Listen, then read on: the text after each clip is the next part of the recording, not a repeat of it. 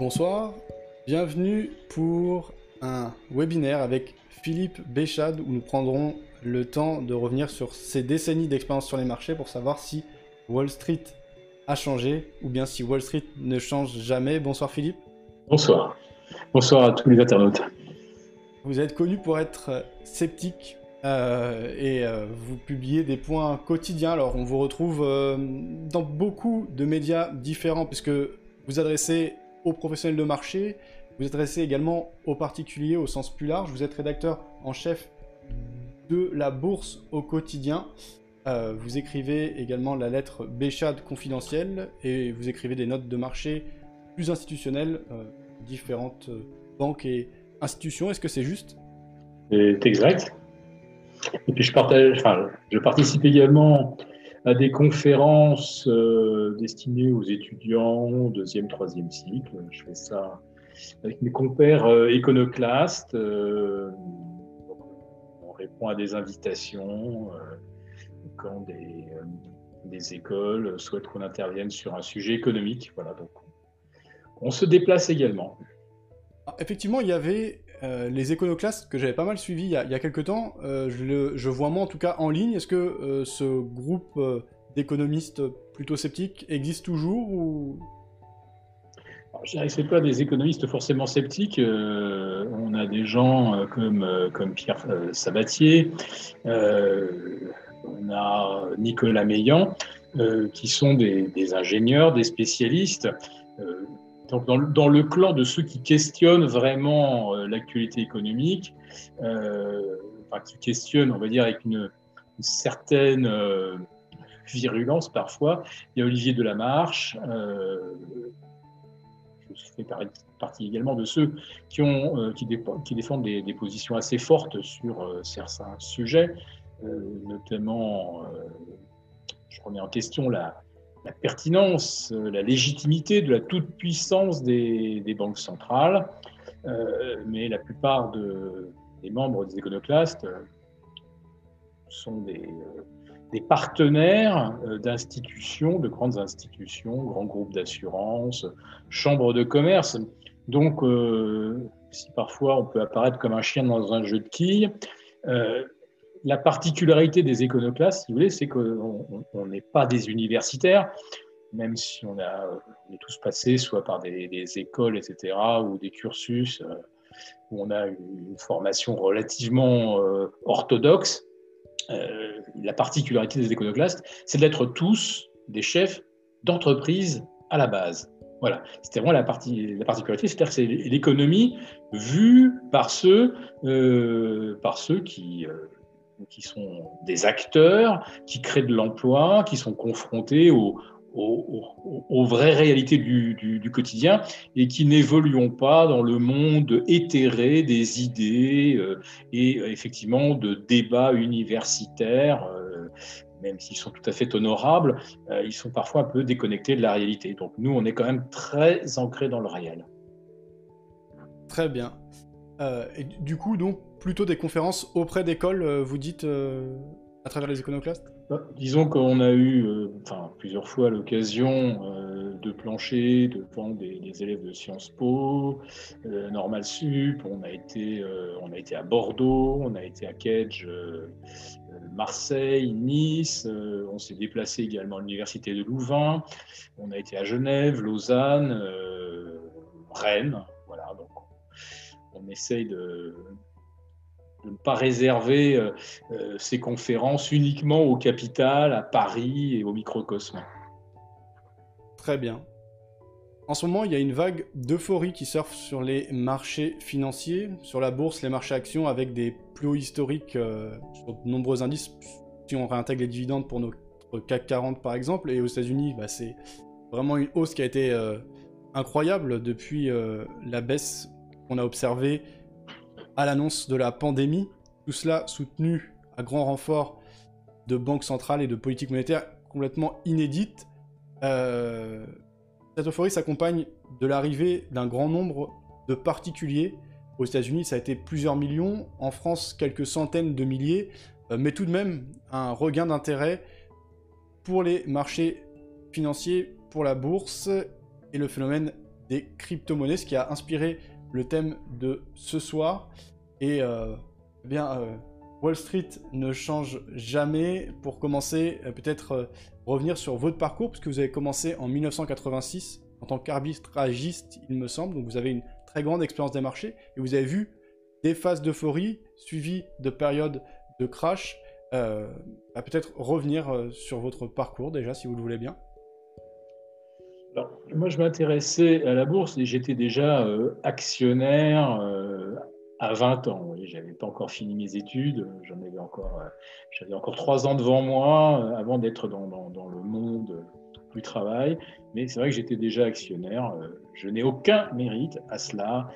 C'est tout simplement parce que dans ma famille, il y avait des gens qui qui opérait en bourse et euh, voilà, je, suis intéressé à ça, entre autres choses. Euh, par contre, le début de la carrière, effectivement, je le fais euh, l'époque chez un agent de change. Aujourd'hui, on appellerait ça un broker, un intermédiaire. Mais il y avait de nouveaux produits qui étaient en gestation, donc les contrats sur indice et le marché des options, le MONEP, qui était quelque chose de nouveau en France n'était évidemment pas du tout euh, ni euh, aux Pays-Bas, ni au Royaume-Uni, ni aux États-Unis. En fait, euh, dans ma gestion de portefeuille, j'étais vraiment le, tout jeune débutant, je connaissais déjà ce qu'on appelait les, bons de souscription et je connaissais déjà un petit peu les, les options américaines. Voilà. Donc, rentrer chez un broker, ils m'ont fait suivre une formation euh, pour devenir donc euh, opérateur sur euh, le MONEP, puis ensuite opérateur sur les contrats à terme. Alors, c'était à l'époque CAC 40 exclusivement. Ensuite, il y a eu le, MATIF. Donc moi, j'ai une formation théorique euh, sur les instruments de taux, mais euh, je n'ai pas travaillé vraiment sur, euh, sur le matif. J'ai eu beaucoup de, beaucoup de mes amis qui y étaient, donc je leur rendais visite au quatrième étage de la bourse, pour ceux qui ont connu ça. et donc moi, je m'occupais du MONEP et évidemment bah, de l'arbitrage entre le cash et, et les options, puisque bien sûr, vous aviez pas mal d'institutionnels ou de particuliers avec des portefeuilles importants euh, qui, couvraient, euh, qui couvraient leur position en vendant des options pour encaisser de la prime, ce qui était euh, vraiment la, stratégie la plus, basique. Alors bien sûr, bah, j'ai connu après ça un petit peu toutes les, toutes les évolutions des stratégies.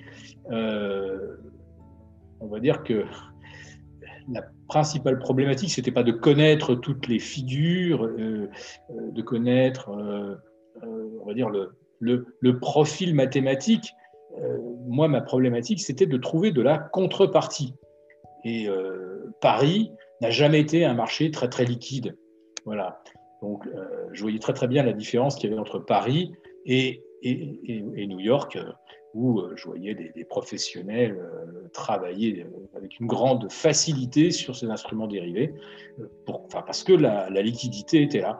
Et quand je vois aujourd'hui, dans ce coup on fait un saut dans le temps, qu'à Paris on échange aujourd'hui 2 milliards 8, 2 milliards 9 d'euros, des jours où on bat des records absolus. Il faut se souvenir qu'en l'an 2000, quand on battait des records sur le CAC, à l'époque, c'était 6900 sur le, PX1, euh, et c'était à peu près le même, euh, le, même niveau sur le, CAC 40 Global Return, qui inclut les dividendes. Euh, aujourd'hui, ce, CAC 40 est à 6002 et on se dit, reverra-t-on les 6009 Le CAC 40 Global Return, lui, il est actuellement à 17 600.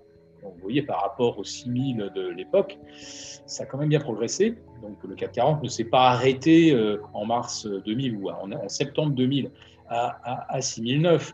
Euh, il a fait beaucoup de, beaucoup de progrès depuis. Ben, euh, en tout cas, en mars et septembre 2009, on était sur des séances à 4 à 5 milliards d'euros. Voilà.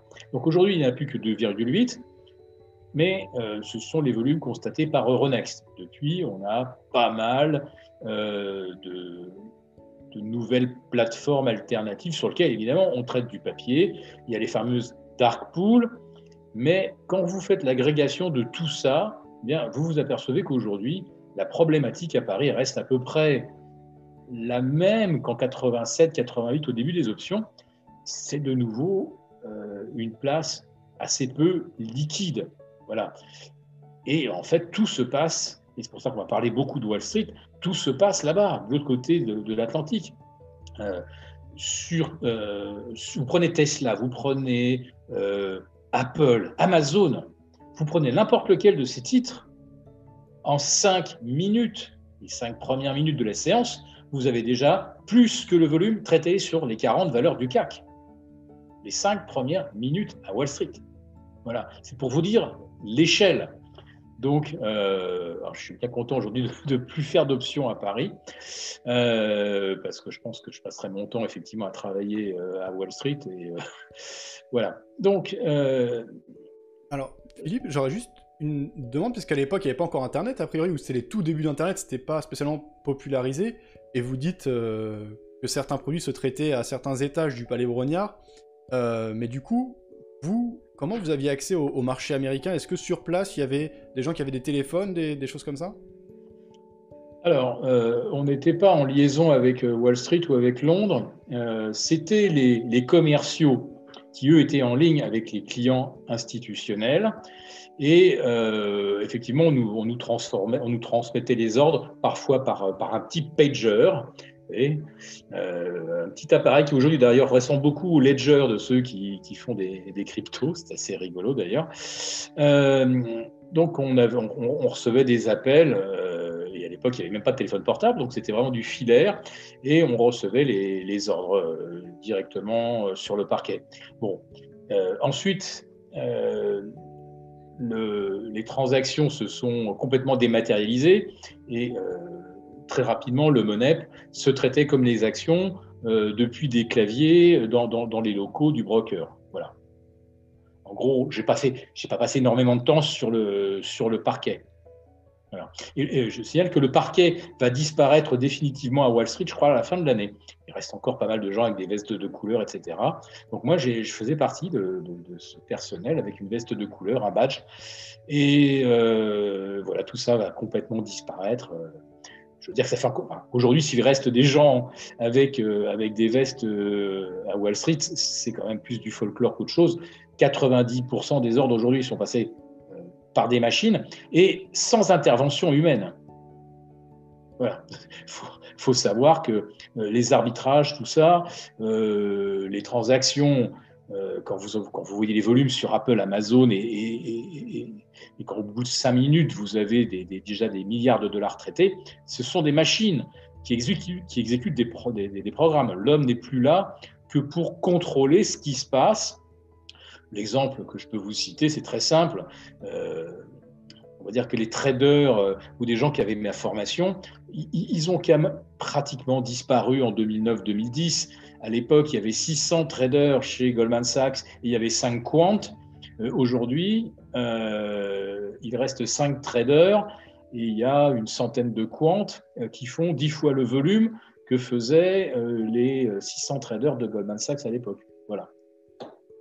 Est-ce qu'on peut tirer une conclusion de, cette évolution Parce que ces personnes, forcément, sont bien mieux armées que des particuliers, mais sur le court terme, si bah, ce trading automatique, ce trading à haute fréquence, qui est la finalité de tous ces comptes, etc., je suppose euh, euh, qu'ils réfléchissent, ils bâtissent des modèles euh, mathématiques parfaits, en tout cas, qui répondent à leurs objectifs, alors que les traders discrétionnaires qu'on avait jusqu'à 2008-2009, eux étaient plus à l'instinct et essayaient de chercher la bonne opportunité, comme peut le faire un, particulier, peut-être avec plus de connaissances, de réseaux et, et de moyens.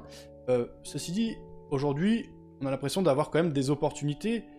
Récemment, on a eu un, phénomène concret et compréhensible par tous, qui est euh, cette crise sanitaire qui a amené une grosse chute des marchés parce qu'il y a eu de l'inquiétude. Et finalement, cette inquiétude s'est dissipée une fois qu'on y a vu un peu plus clair et a permis d'avoir des cours d'entrée sur des belles entreprises intéressants. Et il semble que nombre de particuliers en aient plutôt profité. Du coup, bah, le fait qu'on ait de plus en plus de comptes, est-ce vraiment un problème Et je ne sais pas si vous voulez développer sur... Alors le compte n'est évidemment pas un, problème. ce qui est un problème, c'est l'hyperfréquence, c'est l'automatisation complète des échanges, c'est la déconnexion avec l'actualité. Parliez de traders à l'instant, c'était des gens qui étaient capables euh, d'analyser euh, des données économiques et qui, euh, avant que le chiffre sorte, avaient été capables de modéliser un scénario, etc. Aujourd'hui, un chiffre sort, il peut ne rien se passer. Aujourd'hui, c'est d'ailleurs, ce, mardi 27 est un exemple. On a des chiffres extrêmement forts aux États-Unis, beaucoup plus forts que prévu. Bah oui, mais ce n'était pas programmé dans les machines. Aujourd'hui, c'était une journée de camisole algorithmique. Cette petite, expression est de, mon cru. Euh, donc aujourd'hui, on avait, décidé que les marchés ne bougeraient pas. Donc euh, ils sont, euh, sont edgés à 0,2-0,3% de volat, au-dessus, en dessous, il ne se passe rien. C'est quand même extraordinaire de se dire que le, marché n'a plus aucune connexion euh, on ne voit plus d'interaction avec l'actualité, sauf euh, s'il tombe une nouvelle, alors là, euh, qui, qui, foudroie tout le monde. même même la crise du Covid que vous citez, il est quand même extraordinaire de penser que pendant qu'on nous montrait je pense que c'était de la mise en scène, mais peu importe, des gens qui tombaient dans la rue, dans les rues chinoises, et que ça justifiait un confinement, etc., et que les Chinois continuaient de prendre l'avion. Euh, et euh, moi, je continuais de les voir faire la queue sur les Champs-Élysées devant, euh, devant Vuitton, devant Cartier, etc. on avait donc 50 millions de personnes confinées en Chine. On avait une économie complètement à l'arrêt. On avait nos services secrets qui sont quand même présents sur place et qui, voyaient quand même qu'il se passait quelque chose de pas banal en Chine. Et euh, on a battu des records historiques, je m'en souviens, 4 ou 5 consécutivement sur le S&P, le 17, 18, 19, 20, 21, non, ça s'est arrêté le 20 février. C'est-à-dire qu'on voyait, on voyait, tout le monde voyait, le particulier avec son, son bon sens le plus, euh, le plus sain, si j'ose dire, disait mais il faut, il faut faire quelque chose là, euh, il faut sortir, euh, là, ça, ça, va, ça, va, ça va probablement mal se terminer.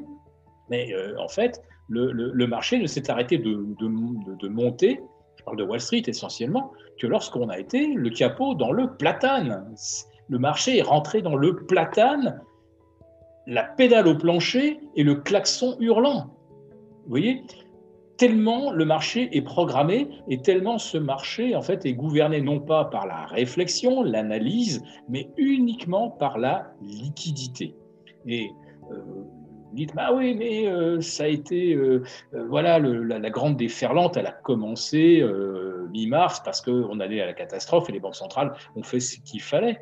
Mais on oublie trop que une suralimentation en liquidité des marchés avait débuté le 19 septembre 2019, lorsque le marché interbancaire américain s'est euh, figé, quelque chose qui n'a pas fait la une des médias, qui moi m'a stupéfait, qui a été passé complètement sous silence, parce que c'était, euh, on, revenait en fait à une situation euh, assez comparable à ce qu'on a failli connaître en Europe avec la crise grecque.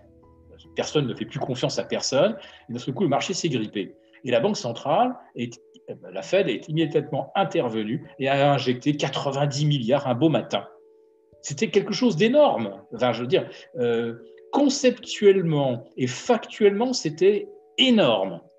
Eh bien, il n'y a eu aucune réaction du marché. On ne s'est même pas posé la question de savoir s'il y avait quelque part un loup. Et on s'est dit, waouh, chouette, 90 milliards pour jouer. Et la Fed en remettait tous les matins 50, 60, 75, 60, 80 en fonction des, besoins. Et pour la bourse, qu'est-ce que c'était? C'était ah ben, à nouveau 75, 80, 90 milliards pour jouer. Pour jouer, c'est-à-dire prendre plus de levier, plus de liquidité. On peut donc emprunter plus d'argent et euh, cet argent nous permet d'avoir des couvertures sur des positions plus importantes. Voilà. En fait, euh, la liquidité, c'est de la possibilité de crédit, c'est de la possibilité euh, de, miser plus gros sur la table de poker ou, au blackjack. les banques centrales alimentent le casino en jetons plus vous mettez de jetons sur la table, eh bien, euh, plus les mises augmentent euh, et plus euh, il, règne une atmosphère électrique dans le casino.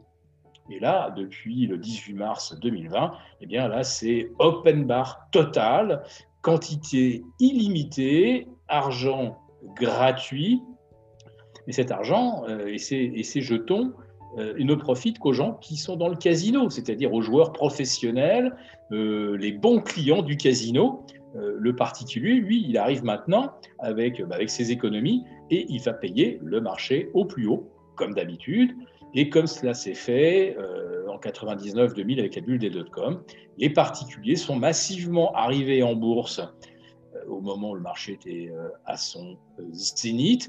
Et ceux qui ont connu les premiers succès et des succès qui s'enchaînaient et encore des succès, on achetait n'importe quoi et tout montait. Petit à petit, ces gens-là prennent plus de levier. De ça gagne tout le temps. Pourquoi se contenter de faire x5 En France, c'est la norme. Au maximum, vous faites x5 sur le, pour des positions à terme. Euh, voilà. avec, les, avec les options, on peut arriver à un levier euh, presque 100 rapidement. Euh, et de fil en aiguille, tout le monde prend l'habitude de, prendre plus de levier. Et puis plus on, plus on a gagné, finalement, plus on a de garanties. Donc on peut prendre des positions plus importantes. Alors vous allez vous dire ça, oui, bah ça c'est l'erreur du débutant jusqu'au jour où ça se passe mal et on perd tout. Mais non, vous prenez euh, Archegos Capital, euh, ça pesait 20 milliards, euh, ça c'était l'actif du fonds. Ça a pris des leviers probablement bien supérieurs à, à 8, voire 10. Et le truc, c'est littéralement volatiliser, là, il y a, à peine deux mois. Alors, vous avez Crédit Suisse qui a perdu euh, un Kerviel. Un Kerviel, c'est 4,8 milliards de dollars. Vous avez euh, Nomura qui a perdu 2, milliards 3. On vient d'apprendre maintenant que UBS y a laissé 775 millions de dollars. Et en fait, ma question, c'est aujourd'hui, avec des banques centrales qui euh, déverse des quantités phénoménales de liquidités qui s'arrêtent au premier cercle, au premier cercle, je ne dirais pas des initiés, mais des gens qui ont un statut bancaire, semi-bancaire, euh, qui ont des autorisations pour intervenir justement sur des marchés dérivés auxquels le particulier n'a pas accès. On va, dire, que par exemple, pour être, euh, pour être agréé sur des stratégies un peu complexes, sur des, des arbitrages, le ticket d'entrée de 50 millions de dollars. Voilà. Il faut avoir les 50 millions de dollars, ensuite il faut obtenir un, agrément, et là vous pouvez commencer à jouer. Et là vous pouvez commencer à jouer avec ceux qui ont directement accès à l'argent des banques centrales, et vous, avec votre agrément, eh bien vous obtenez là aussi euh, l'accès presque direct au guichet de la banque centrale. Donc ça y est, vous faites partie du cercle de ceux qui peuvent vraiment euh, faire bouger les choses et prendre du levier. Donc aujourd'hui, ma, question est, tout se passe bien, à tous les coups l'on gagne, 100% de hausse depuis le 18 mars, euh, à l'instant où on se parle, à Wall Street, c'est euh, magnifique, merveilleux. Le SP 500 est 30% au-dessus de ses niveaux du 20 février 2020, quand les bénéfices étaient alors à leur zénith historique. On ne les a pas retrouvés. Il y a 37% d'entreprises du S&P 500 qui, pour l'instant, ne gagnent pas d'argent, qui sont pourtant au plus haut historique. Donc, on a une inflation des valorisations et elle se fait non pas par les petits particuliers qui arrivent maintenant, même s'ils sont effectivement 100 000, 200 000 en France et 4-5 millions aux États-Unis. Euh, c'est pas eux qui font bouger les choses. Ce sont euh, ce qu'on appelle des, des baleines qui pèsent 50 millions, et 50 millions, c'est vraiment tout petit, petit.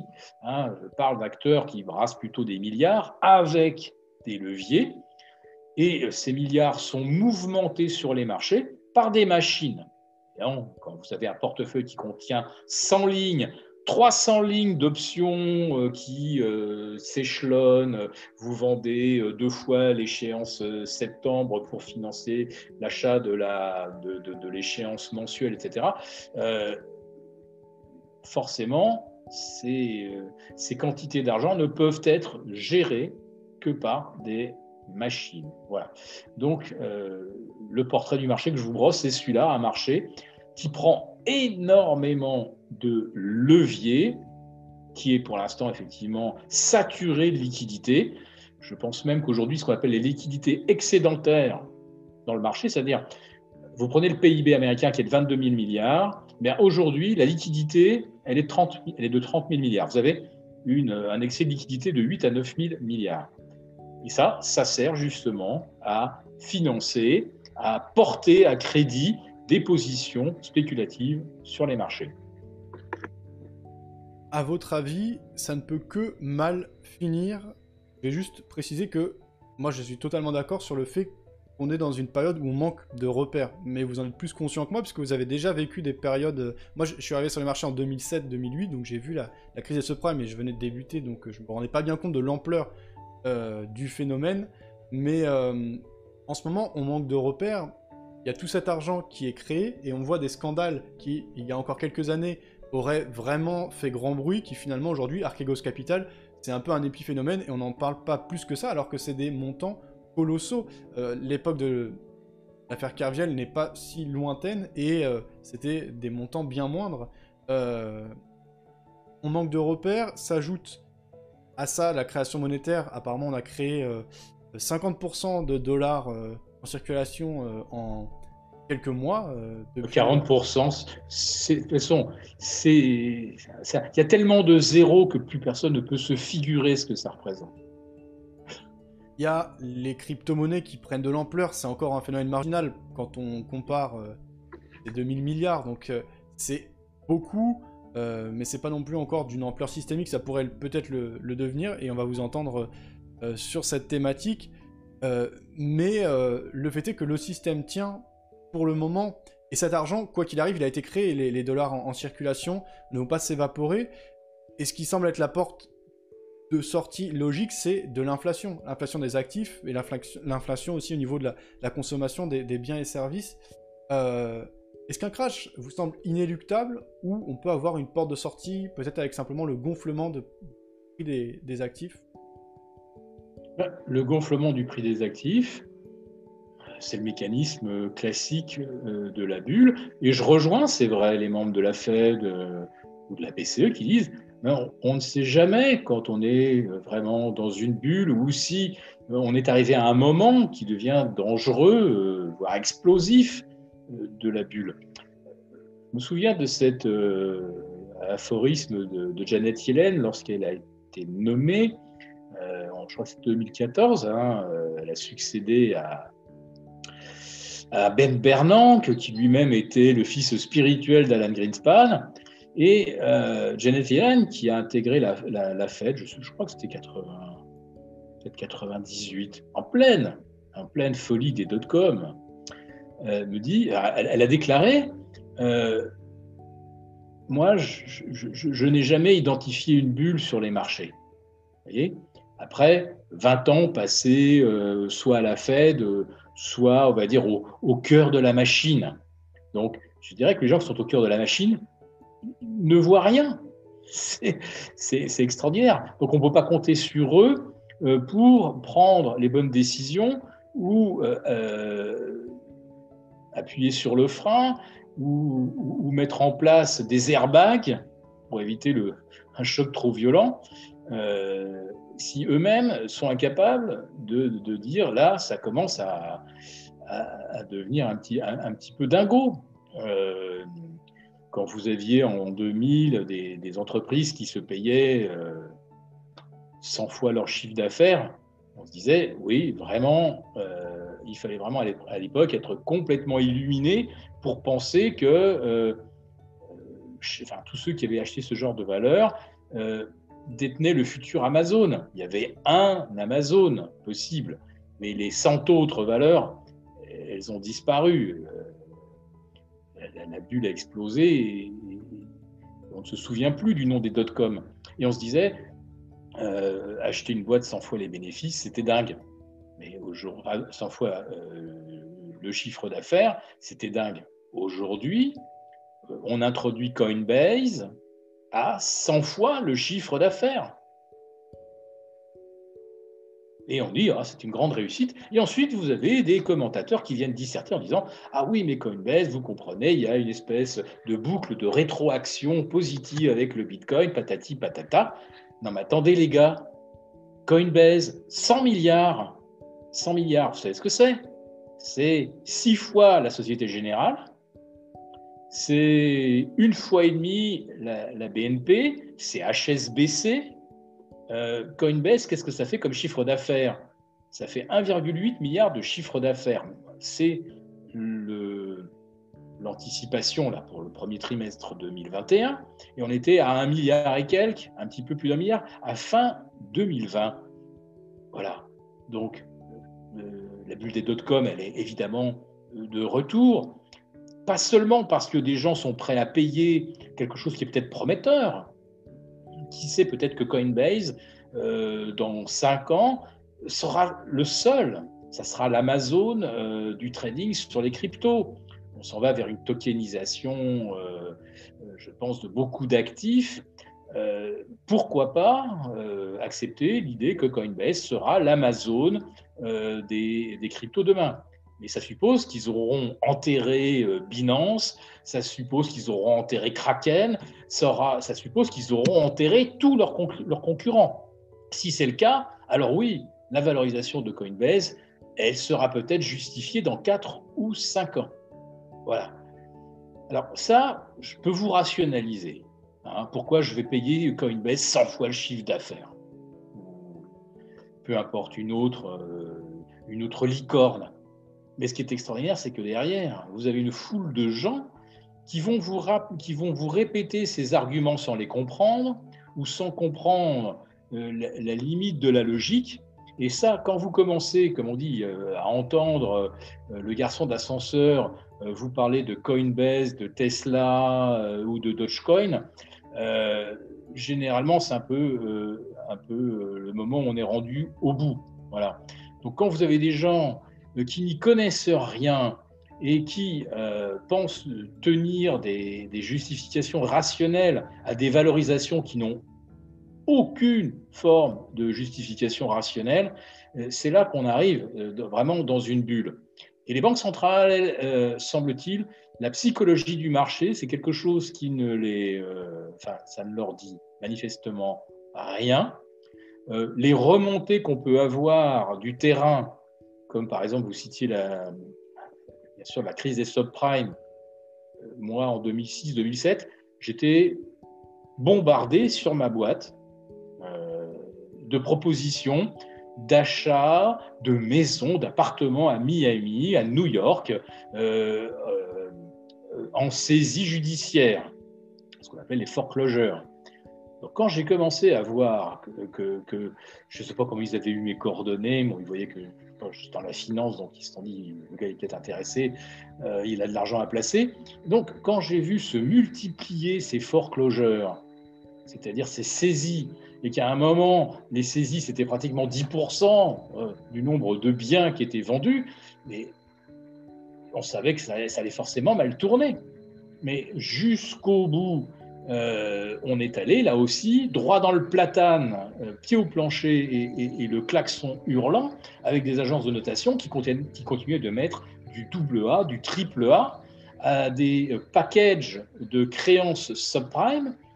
Vous preniez la banlieue de Phoenix, la banlieue de Las Vegas, des tours entières à Miami, inoccupées, où le promoteur avait fait faillite, euh, c'était évident, il y, avait, déjà des, villes fantômes. Alors ça avait soi-disant été acheté euh, par des gens qui n'avaient pas d'argent. Et on continuait de dire, même au, cœur même euh, des, des, des, gouverneurs de la Fed, que tout était sous contrôle, qu'ils avaient bien évalué la situation et que jamais le système financier n'avait été aussi robuste. Ce sont les propres mots de Ben Bernanke, trois jours avant la faillite de Freddie Mac et, Fannie Mae, qui étaient les organismes parapublics qui garantissaient justement les prêts hypothécaires. Prêts hypothécaires souscrits par des gens qui n'avaient pas le premier sous-vaillant et qu'on appelait les ninjas. C'était no job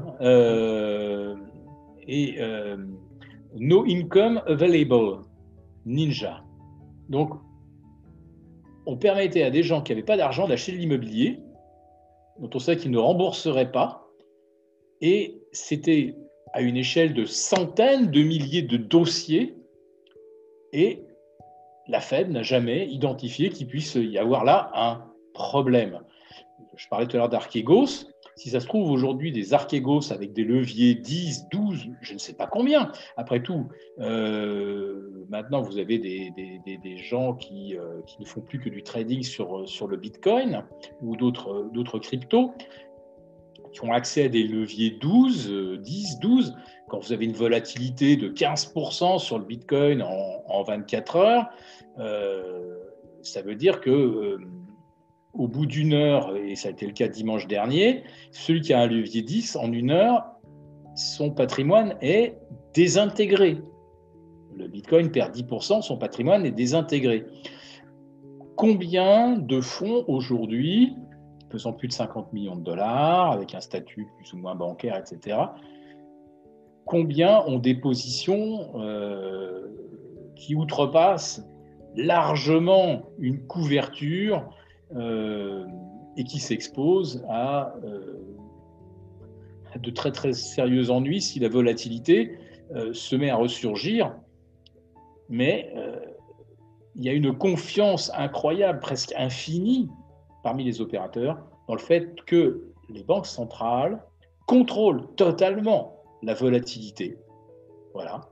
Donc ça ne joue pas évidemment sur les, sur les cryptos, puisque là, par définition, on est justement hors de la sphère d'influence des banques centrales. Mais dans ce que supervisent les banques centrales, euh, je pense qu'ils s'aveuglent complètement sur des gens qui se disent, puisqu'à tous les coups l'on gagne, eh bien, pourquoi se contenter d'un levier 5, de respecter la couverture? Allez, après tout, je passe un coup de fil au Crédit Suisse, je dis, écoutez les gars, euh, je viens de faire 23 coups gagnants d'affilée en, 23 séances, euh, vous n'allez pas m'en péter, euh, parce que là, j'ai pris, allez, 100 000 Tesla de plus que j'aurais dû, quoi. Hein pas rigoler. il n'y a pas de souci, quoi. Donc, je me dis qu'aujourd'hui, certes, tout a l'air magnifique le marché est magnifiquement haussier, mais je pense qu'il est sur des, bases euh, de leviers spéculatifs absolument colossaux et que la, Fed ou les banques centrales ont certainement les moyens, de connaître et, sur lequel, bien sûr, ils ne s'exprimeront pas et sur lequel euh, ils n'alerteront pas. Parce qu'alerter, ça veut dire qu'on reconnaît qu'il y a un problème. Effectivement, Archegos, c'est quand même inquiétant dans la mesure où pour le moment le marché est très fort et qu'on a eu que des soubresauts, et si déjà dans ce type de mouvement il y a des dossiers qui sortent, ça laisse penser que potentiellement c'est pas les seuls à, appliquer cette, euh, euh, ce type de raisonnement dans ce contexte de marché, même si a priori le, patron de, ce fonds était un peu spécial on va dire, mais euh, quand même le symptôme d'une logique qui à mon avis peut être appliquée par d'autres et peut être vraiment inquiétante si on commence à avoir un marché qui se met à baisser significativement. Après, vous avez commencé à parler des, crypto-monnaies. Euh, aujourd'hui, c'est un phénomène qu'on ne peut plus ignorer. C'est une nouvelle classe d'actifs qui est née en défiance de la finance traditionnelle, puisque c'est né en 2009 à la suite de la crise des subprimes. Aujourd'hui, on a plutôt l'impression que ça a intégré le paysage financier et que ça fait le plaisir de Wall Street et des différents financiers. La base, c'est quoi? C'est, euh, en tout cas pour le Bitcoin, un phénomène de rareté. On compare souvent le Bitcoin à l'or numérique, sauf que l'or est bien tangible, alors que le Bitcoin n'est qu'un code informatique, mais dont le concept est assez fort. C'est justement de permettre d'authentifier qu'un actif numérique appartient bien à une personne, et cela validé par un réseau. La blockchain, est-ce que ça vaut aujourd'hui 2000 milliards les crypto-monnaies ou est-ce que c'est du vent et vous vous en méfiez? Ah, C'est du vent. Euh, c'est même pas du vent. Du vent, ça fait tourner une éolienne. Euh, c'est comme vous dites, c'est juste. Euh, une, série de 0 et de 1, ce sont juste des, calculs, c'est des algos. Euh, il n'y a, aucune, substance dans une crypto. Alors, aujourd'hui, on aurait le Bitcoin, on aurait l'Ethereum qui est un autre protocole. On aurait le Ripple qui est un outil, qui n'est pas une crypto. Hein. Euh, on aurait un Cardano, on aurait un Stellar. Ce sont euh, là des choses intéressantes que je suis euh, parce que j'analyse cet outil. je me dis que c'est un outil utile. Mais certainement pas pour stocker de la valeur. C'est comme quand moi je travaillais sur le Monep, ou euh, quand, on, quand ensuite on avait des logiciels qui faisaient les arbitrages, etc. pour les, contrats à terme, Hein, si j'achetais X contrat, ça vendait en face les titres, il y avait une machine qui faisait ça. Ça m'intéressait de savoir comment fonctionnait le, logiciel, si vous voulez, en disant est-ce que éventuellement il y aurait plus performant, euh, moins gourmand en énergie, etc. Je, m'intéresse aux crypto pour savoir qu'est-ce qu'on peut en faire. Ce n'est qu'un outil. Ce n'est qu'un outil. Euh, enfin, l'unité que l'on crée euh, mathématiquement elle n'a aucune existence euh, physique et elle n'a aucune valeur intrinsèque.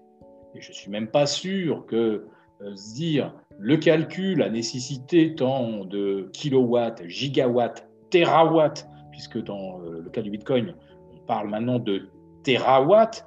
Le terawatt, l'unité, c'est une centrale avec quatre réacteurs. Donc on se figure la chose.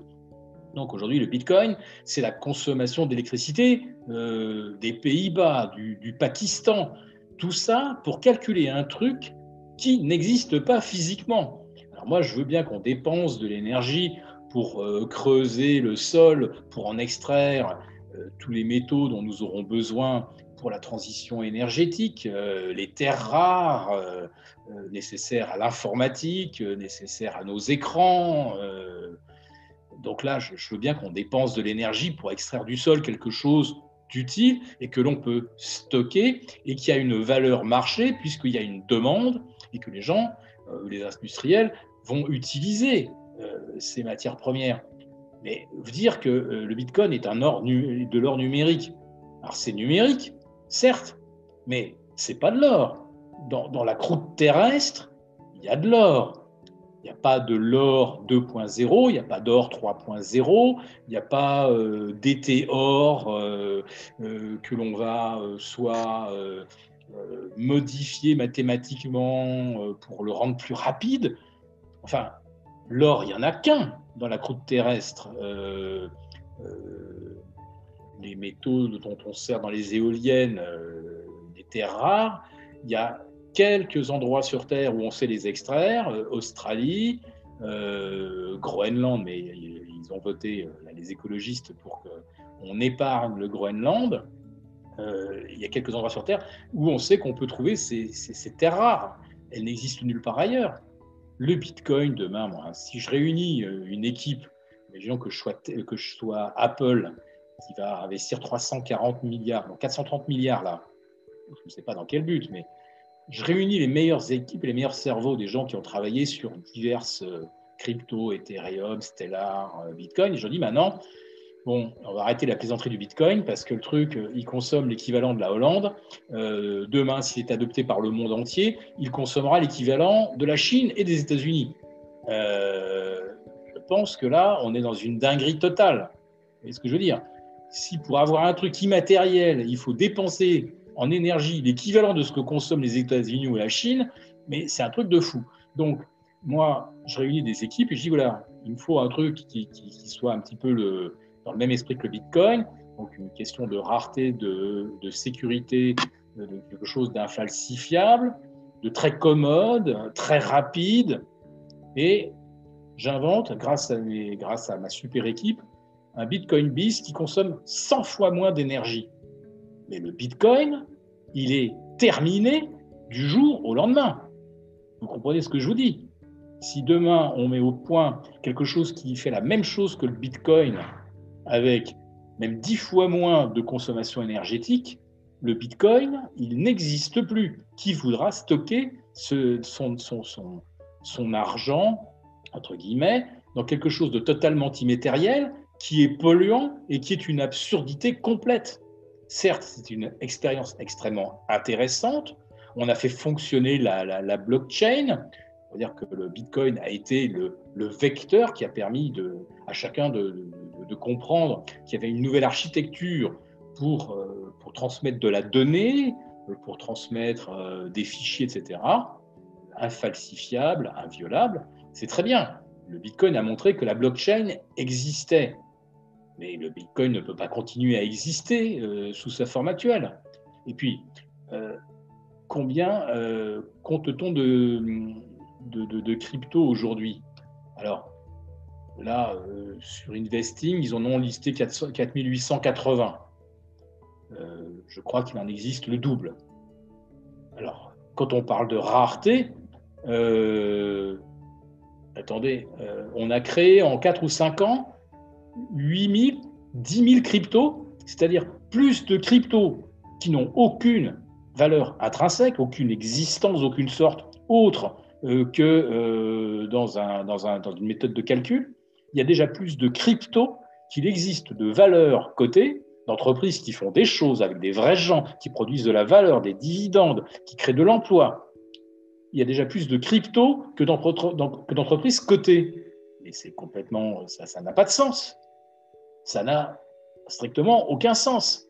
Il y a des gens qui vont sur une crypto, c'est pourquoi? Parce que leur acteur préféré, leur joueur de la NBA préféré ou leur footballeur préféré a dit allez-y, ça c'est, euh, euh, j'adore euh, la shitcoin, je ne sais pas laquelle. Donc on, voit le niveau de raisonnement. Et quand vous dites aux gens le bitcoin c'est de l'or numérique, ils gobent mais gobe pourquoi? Parce que quand vous parlez de Bitcoin et que vous avez un article sur le Bitcoin, eh ben on vous représente le Bitcoin. Par quoi? Bah Comme par hasard, par une pièce d'or, dites donc. Bah, c'est fantastique. Ils auraient pu mettre, je ne sais pas, ils auraient pu mettre un billet ou ils auraient pu mettre, je ne sais pas, euh, une pile de bonbons, ce que vous voulez. Non.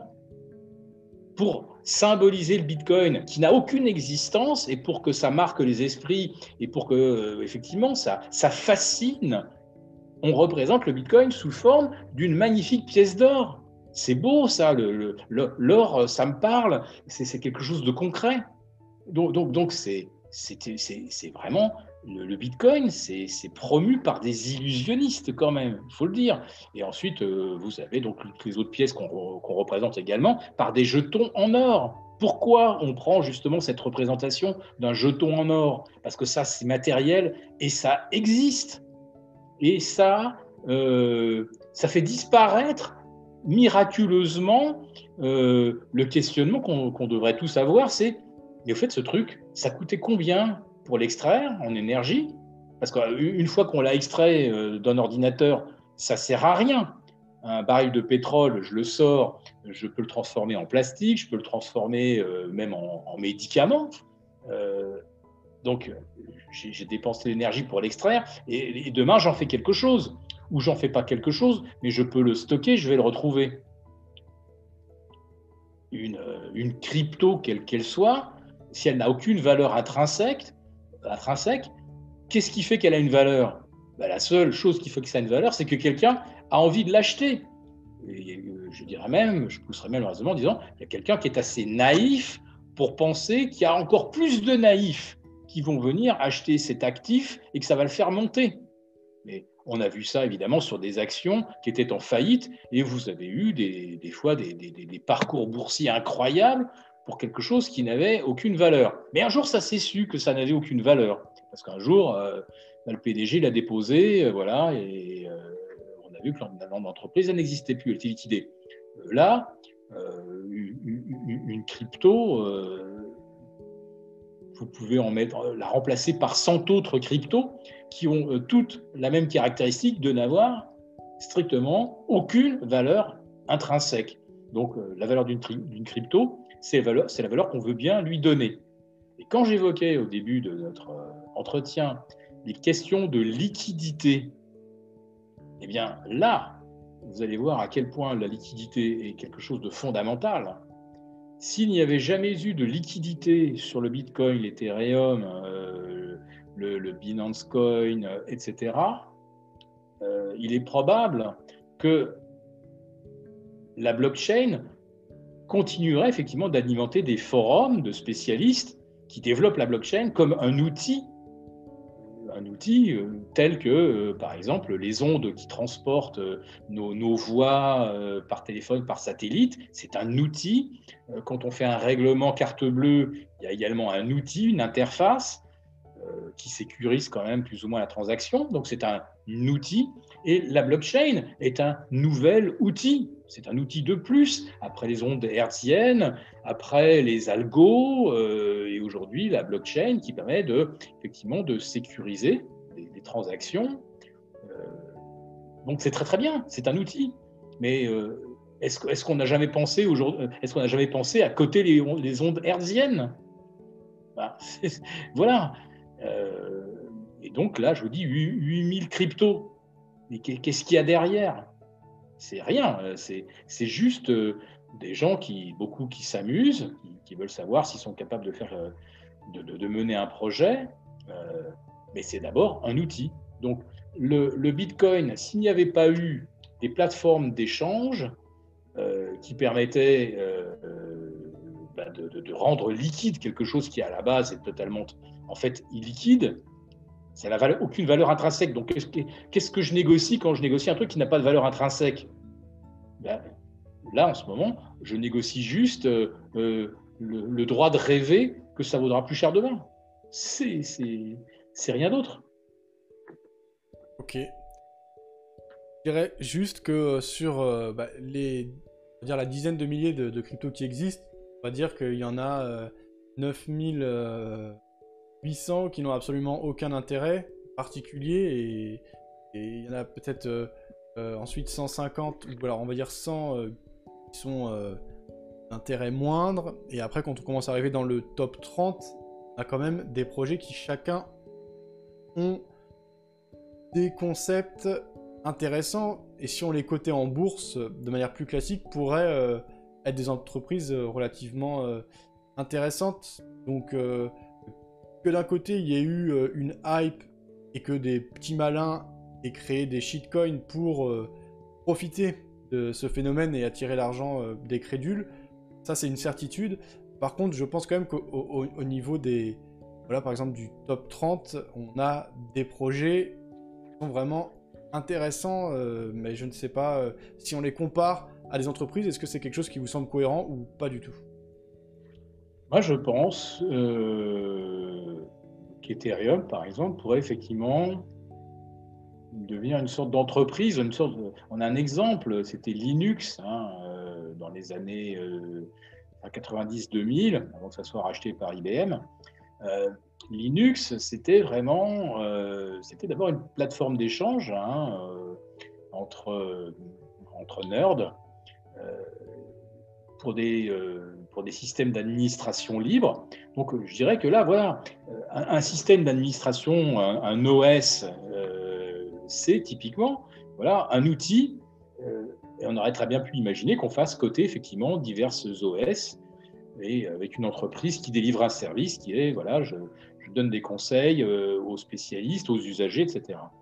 Euh, moi, ce que je vois venir, la blockchain, j'ai découvert ça il y, a, il y a 7 ans à peu près, et très rapidement derrière, j'ai discuté avec des gens qui, euh, ont euh, envisagé que le métier que j'avais fait, moi, dans les années 86-90, euh, ça serait un, métier où on n'aurait plus d'échange de titres ou d'options, mais de tokens, de fractions de tokens des actions. Si vous prenez l'exemple, par exemple, de bah, euh, Hermès, titre du CAC à 1020, 1030 euros. Euh, pour quelqu'un qui voudrait diversifier euh, son portefeuille dans le luxe, Hermès 1020, LVMH 630, Kering 600. ben voilà, si j'ai si 3000 euros à mettre, je vais avoir une de chaque et je rajoute deux L'Oréal et, et, et, trois Pernod Ricard. Ben, si on tokenise Hermès, je vais pouvoir acheter, par exemple, 10 centièmes d'Hermès, donc 10 tokens d'un centième d'Hermès. Je vais pouvoir acheter 5 tokens de LVMH et je vais me recréer un portefeuille équilibré avec des fractions de titres qui, euh, qui seront donc administrées sous blockchain, sécurisées. Alors la seule chose, bien sûr, que je pense que là, ceux qui nous suivent, il ne faut pas qu'ils rêvent, euh, vous aurez la possibilité d'avoir du, de l'Hermès, mais vous n'aurez évidemment euh, ni le droit de vote, ni le dividende. Hein. Voilà, c'est forcé. Donc, je crois effectivement que d'ici 5, peut-être même avant, hein, je dis 5 ans, mais je pense que les, quelques cryptos que je suis et dont je suis les potentialités techniques euh, pourraient porter effectivement des projets de tokenisation. Il y a beaucoup d'équipes qui travaillent là-dessus. Mais il y a 100 équipes qui travaillent, si vous voulez. Je ne les connais pas toutes, mais j'imagine qu'il y en a peut-être des centaines. Si d'un seul coup on décide d'adopter un protocole pour négocier les actions, les obligations sous forme de token, bah, un jour on adoptera un standard. Comme on a adopté un standard, bah, c'est SWIFT pour les virements interbancaires, on a, euh, adopté d'autres standards euh, pour les, euh, transactions carte bleue ou les, les, applications de paiement QR code. Donc le jour où on aura dit, bon, bah, là je pense qu'on a trouvé le meilleur système, bah, euh, à quoi serviront les autres équipes de recherche, à quoi serviront toutes les, euh, toutes les euh, cryptos? Enfin, je ne sais pas, je, vois énormément de potentiel dans la blockchain, je vois bien arriver une tokenisation hein, des actifs boursiers, des actifs obligataires. là, on a les fameuses NFT, c'est-à-dire que vous achetez une œuvre d'art unique, totalement virtuelle, mais unique, euh, et vous avez vu qu'il y a déjà une spéculation qui se développe là-dessus. Donc, personne ne peut vous dire exactement euh, si euh, une œuvre d'art composite a une valeur justifiée. En fait, voilà, on, est dans le monde de l'art, donc il n'y a, pas de a pas d'analyse qui vous disent euh, à quelques pourcents près, voilà ce que vaudra euh, le Royal dans deux ans, ce que vaudra Saint-Gobain. Voilà, on est dans le monde de l'art, donc c'est un petit peu le, rêve. Ben, pour beaucoup de cryptos, on est exactement dans la même chose, c'est-à-dire que les gens euh, rêvent complètement. On n'est pas dans le rationnel, on est, on est dans une espèce de raisonnement un peu magique.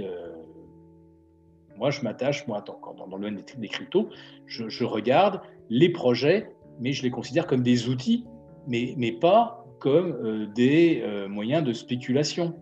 Parce que je, ne conseillerais à aucun de mes abonnés euh, de placer son patrimoine dans un but de conservation, de restitution ou d'usage dans une crypto.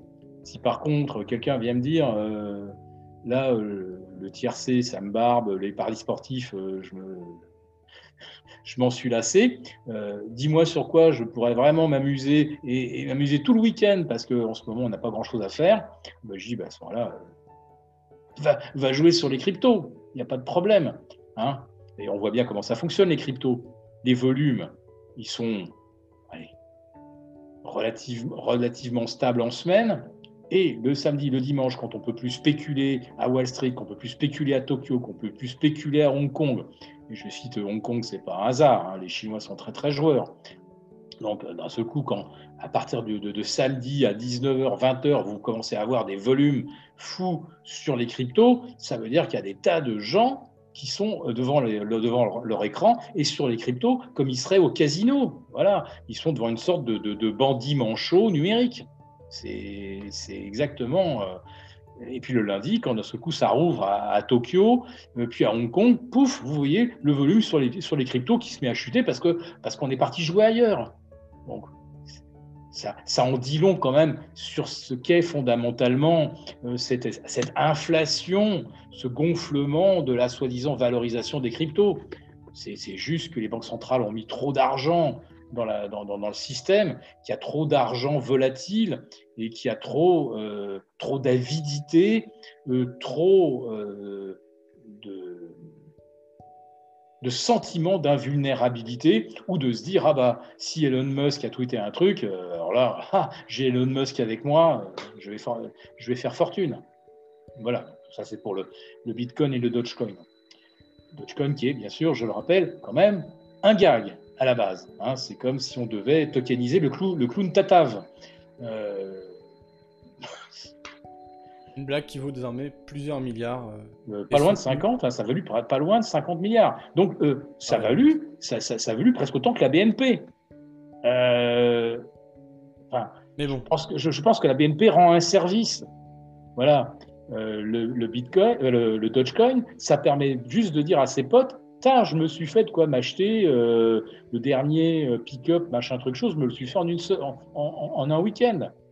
Mais voilà, mais pour moi, c'est pas plus glorieux et ça prouve, ça, ça, démontre pas plus de compréhension de la blockchain et de la, de la potentialité des, euh, de, cette technologie euh, que de dire euh, j'ai coché les, six bonnes cases au loto et, j'ai gagné X centaines de milliers comme ça. Enfin, c'était pas plus malin en cochant des cases ou en allant participer euh, à un effet de meute, euh, parce que sur le forum Reddit, euh, il y a un gros influenceur qui a dit Allez, ce week-end, on se défonce sur, sur le Dogecoin et on lui fait péter les 50 milliards. Mais vous faites péter quoi? Mais cet argent-là, pensez à, ce à, ce que devrait, à ce que devrait servir vraiment ces 50 milliards dans un monde en crise. Ça n'a pas de sens. C'est vrai. Et pourtant, en tout cas, cet argent existe bien. Certaines entreprises sont florissantes. On a eu récemment l'introduction en bourse de Coinbase. Euh, et euh, malgré tout, la plupart des exchanges principaux tels que Binance proposent très facilement des cartes Visa permettant de dépenser les cryptos les commerces bien réels. Nous verrons euh, où cela mène, mais c'est sûr que plusieurs points que vous soulevez sont vraiment intéressants et interpellent L'exemple du Dogecoin à 50 milliards, c'est vrai que c'est vraiment problématique et en tout cas problématique. En tout cas, c'est je ne sais pas comment cela va finir, mais c'est pas quelque chose de normal, c'est certain. Alors, avant de passer euh, un autre sujet, j'aurais juste une question. Je vous regarde au quotidien dans vos interventions et dans vos, vidéos et on voit tout le temps le tigre derrière vous. Alors, du coup, est-ce qu'il a une symbolique particulière ou simplement une œuvre d'art que vous aimez bien? Ah, c'est une œuvre d'art que, j'aime bien. Je, l'ai acheté à euh, un artiste chinois à Shanghai. Euh, et donc le gars, euh, je l'ai vu, même il en, il en peignait d'autres des tigres. Hein. donc le gars, il fait, il fait surtout des tigres. Donc j'ai un tigre qui est unique parce que évidemment, jamais le peintre n'en fera un deuxième comme celui-là. Voilà, donc j'ai pas besoin de le tokeniser celui-là. Il est vraiment unique. Il est vraiment unique et authentique. Euh, voilà, c'est effectivement un, animal emblématique euh, que, j'aime bien et qui est, qui est fort aussi dans la symbolique chinoise. Très bien. Et une autre question, tout à l'heure vous avez mentionné les options, et moi je traite les options et j'aime beaucoup ça par rapport aux jeux intellectuels qu'il y a, parce que c'est un peu plus complexe qu'uniquement des, produits directionnels, et euh, aujourd'hui on a accès à des tas d'informations euh, pour différencier les grecs et voir également quelle partie de l'option euh, on veut... Enfin, quelle partie de l'option va nous servir dans notre stratégie finale Est-ce qu'on veut plutôt exploiter le temps, la volatilité, etc. Or, je suppose qu'à l'époque du palais brognard, les outils étaient bien moindres.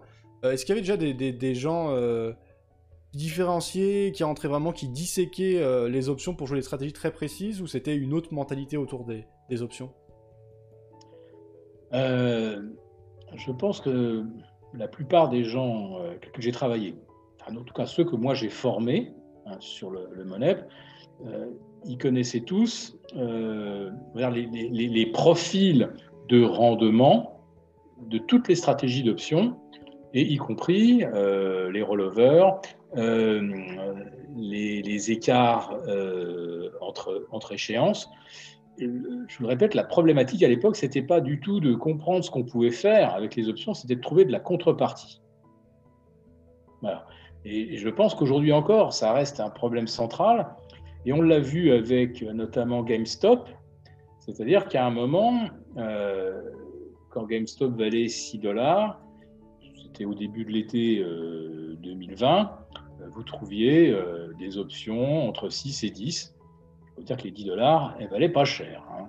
Voilà à partir de janvier, à partir où Wall Street euh, et les forums Reddit se sont déchaînés là-dessus, euh, personne ne pouvait imaginer qu'une boîte qui était euh, au bord de la faillite et qui avait jamais valu plus de, plus de 40 dollars, allez, on va dire en tout cas en moyenne sur les cinq dernières années, c'était une lente chute inexorable personne ne pouvait imaginer euh, que cette action puisse valoir plus de 40 dollars, parce qu'intrinsèquement, ce n'était pas concevable.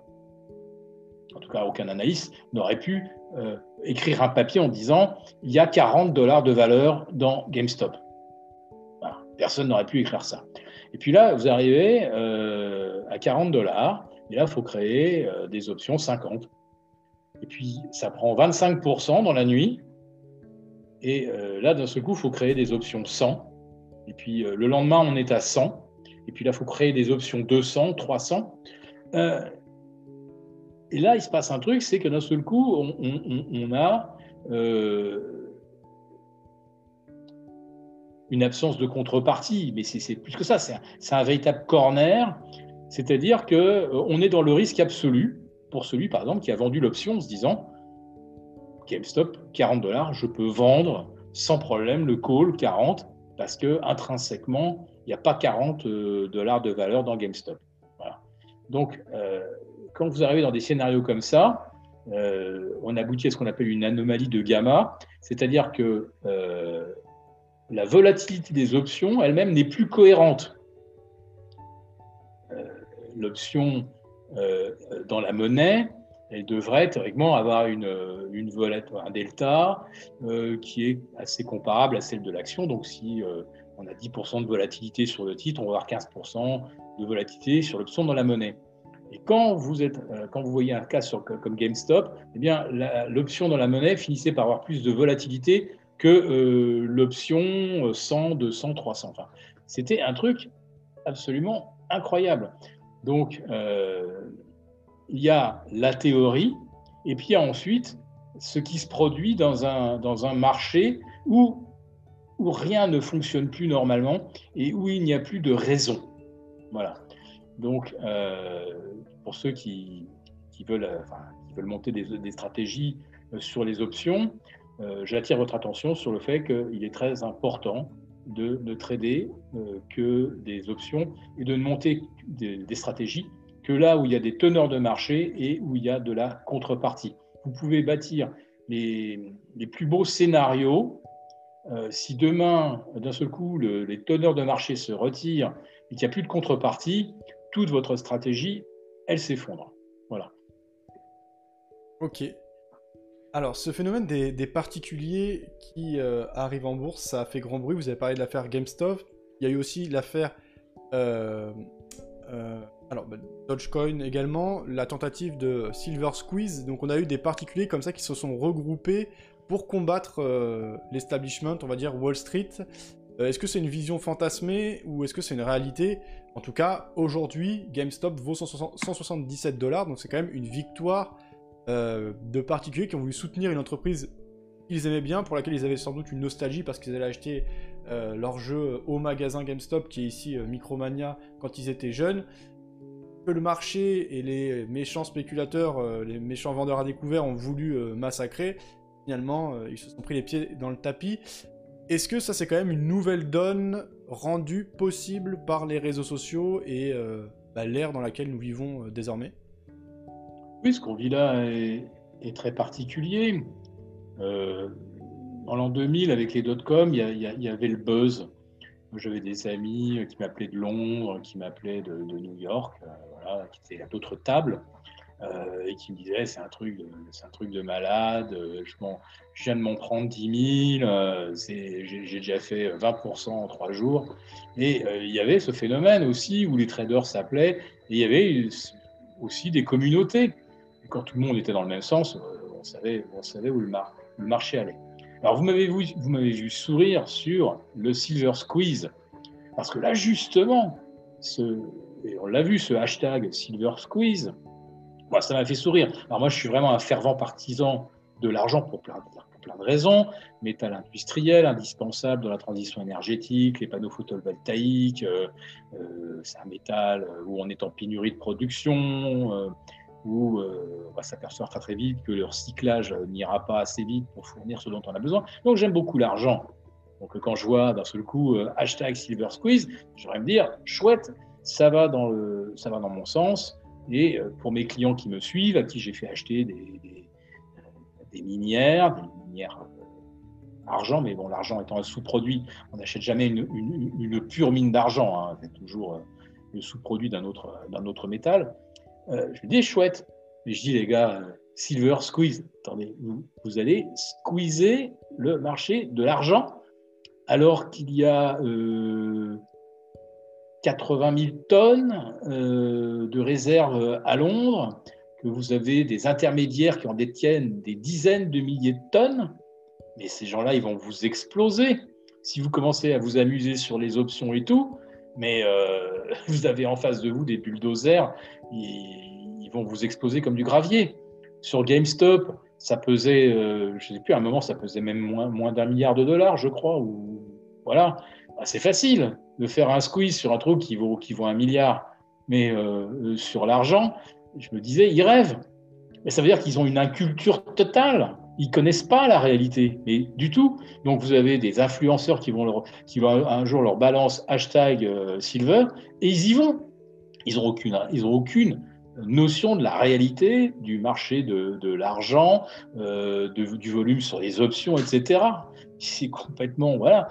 Euh, on, voit que les gens, c'est c'est de la pensée magique. C'est la pensée magique. Ce qu'on vient de faire sur GameStop, on va le faire sur le Caesar et pourquoi pas sur Apple demain.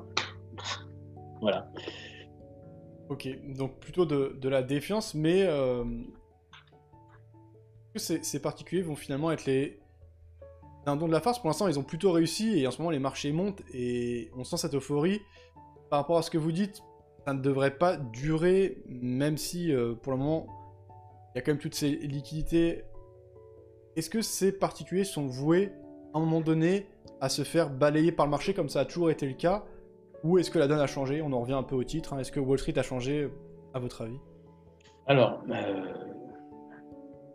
vous voyez souvent cet avertissement quand vous ouvrez un compte chez un, broker, chez un, intermédiaire. 78% euh, des gens qui, qui, font du trading chez cet, intermédiaire perdent de l'argent. 85% perdent de l'argent sur les CFD. Donc ça veut dire quoi? Ça veut dire que les consensus euh, ou les, phénomènes euh, collectifs comme ça, ça, ça va forcément être perdant à un moment ou à un autre. Je voudrais juste rassurer ceux qui aujourd'hui achètent les marchés au plus haut et qui après trois semaines, un mois d'expérience boursière où il n'y a eu que de bonnes surprises, que des coups gagnants, euh, je vous rassure maintenant, même des professionnels chevronnés qui manipulent des milliards, ils pensent comme vous, parce que ils ont compris, et sur les forums, vous, le comprenez tout, de suite, euh, les influenceurs, euh, ils vous disent ça va continuer de monter parce que les banques centrales sont avec nous et, et, qui ne peuvent pas, se ils peuvent pas se permettre de laisser les marchés rebaisser. Donc rassurez-vous, vous avez le plus puissant des alliés qui est la Banque centrale. Donc ça va forcément bien se passer. Voilà. Une bulle, ça ne se finit jamais bien. Voilà. Et je ne peux pas vous dire exactement à quel moment on est ou à quelle distance on est de l'éclatement de la bulle. Ce que je peux vous dire par contre, c'est que psychologiquement, tous les signaux d'alerte, qui ont constitué d'ailleurs une bonne partie de ce que je viens de, décrire et d'échanger avec vous, la plupart des signaux qui devraient nous alerter sont là, ils sont même criants. C'est clair. Bien, merci Philippe euh, pour cette présentation et pour votre point de vue clairement étayé. On peut vous retrouver euh, bah, plusieurs euh, occasions donc la bourse au quotidien, la lettre Béchade confidentielle. Est-ce que il y a un service que vous voulez particulièrement mettre en avant? Par exemple, la lettre Béchade confidentielle. Comment cela se présente et est-ce que ce sont des conseils sur une base hebdomadaire? Est-ce que c'est un, mailing? Alors, alors la lettre Béchat confidentielle va, va s'étoffer. elle offre beaucoup de choses. C'est même d'ailleurs, je pense, aujourd'hui une des seules lettres proposées aux investisseurs. alors, d'abord, d'abord c'est un, c'est une publication papier une fois par mois. Évidemment, comme on parle de quelque chose qui bouge tous les jours, euh, on ne peut pas faire du conseil boursier aujourd'hui euh, en faisant une édition mensuelle. Donc il y a un rafraîchissement des stratégies que je propose avec euh, mon compère Gilles Leclerc. stratégie basée sur des signaux techniques, hein, en partie, sur de l'analyse fondamentale. là, c'est quand même les grands axes. On ne fait pas des allers-retours hein, au quotidien. Il y a d'autres services qui font ça très très bien. Donc nous, on propose des stratégies avec une, logique patrimoniale. Voilà, si, euh, je prépare ma retraite, euh, aujourd'hui, est-ce que je vais privilégier euh, les technos, les cryptos, ou est-ce que je vais plutôt aller sur des dérivés de l'immobilier ou des matières premières? Voilà, C'est ce genre de, de, de, grand raisonnement qui sous-tend nos stratégies. Et puis, il y a quelque chose là, là qui est vraiment unique, à ma connaissance, c'est que nous échangeons trois fois par semaine en direct, comme nous le faisons d'ailleurs par, un lien, par un lien Zoom et par un lien YouTube. Nos abonnés, trois fois par semaine, peuvent interagir avec euh, ou Gilles ou moi-même et euh, poser des questions évidemment sur le suivi et nos, et nos, stratégies. Mais on leur propose plus que ça encore. nous, notre portefeuille se compose d'une douzaine, quinzaine de lignes, voilà, avec des thématiques, euh, des thématiques fortes qu'on défend, mais on sait que les gens qui nous suivent ont des portefeuilles par ailleurs. Donc, euh, on accepte de euh, répondre également sur leurs questionnements sur, sur d'autres titres ou d'autres stratégies qu'ils poursuivent. Voilà. Donc, je pense que cette lettre-là, elle est, elle est vraiment assez unique en son genre. Et je pense que ça offre un, service euh, qui remet de l'humain dans la relation, si vous voulez, entre, euh, entre la gestion et, et, et, l'épargnant. Alors, j'avais aussi cette question, parce que là, effectivement, nous sommes arrivés maintenant, nous sommes ensemble depuis une heure et une, un peu plus d'une heure et quart. Est-ce que des internautes ont des, ont des questions? Est-ce que vous en avez vu passer auxquelles je pourrais répondre parce que parce que c'est vrai que j'ai beaucoup parlé et que je pense qu'il y a peut-être quand même des gens qui, qui avaient des réflexions ou peut-être des, des contradictions à apporter. Ah, il y en a beaucoup et beaucoup trop, on ne pourra pas toutes les prendre, je ne sais pas combien de temps vous avez encore devant vous, mais on peut en prendre quelques-unes si vous ah, oui, on peut se donner un petit, 10 minutes, un quart d'heure si vous voulez. 10 minutes, un quart d'heure.